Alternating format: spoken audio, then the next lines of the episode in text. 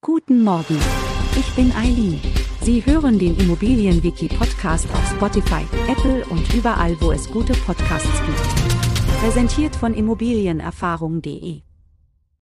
Das Mietervorkaufsrecht ermöglicht es einem Mieter, als Vorkaufsberechtigter die Immobilie vor anderen potenziellen Käufern zu erwerben.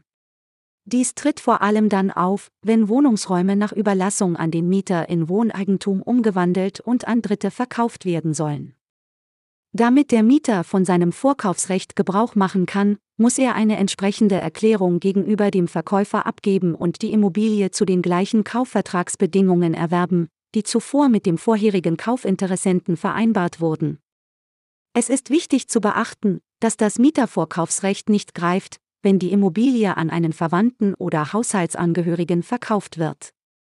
Zusammengefasst heißt das, das Mietervorkaufsrecht gibt dem Mieter das Recht, die Immobilie vor anderen potenziellen Käufern zu erwerben, wenn sie in Wohneigentum umgewandelt und verkauft wird.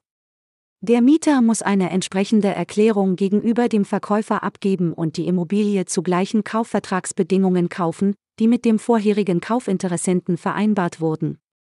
Das Vorkaufsrecht gilt nicht für den Verkauf an Verwandte oder Haushaltsangehörige. Wir freuen uns darauf, Sie auch in der nächsten Folge begrüßen zu dürfen. Schauen Sie gerne jederzeit bei immobilienerfahrung.de vorbei und abonnieren Sie unseren Podcast, um keine Folge zu verpassen. Bleiben Sie dran und bis zum nächsten Mal.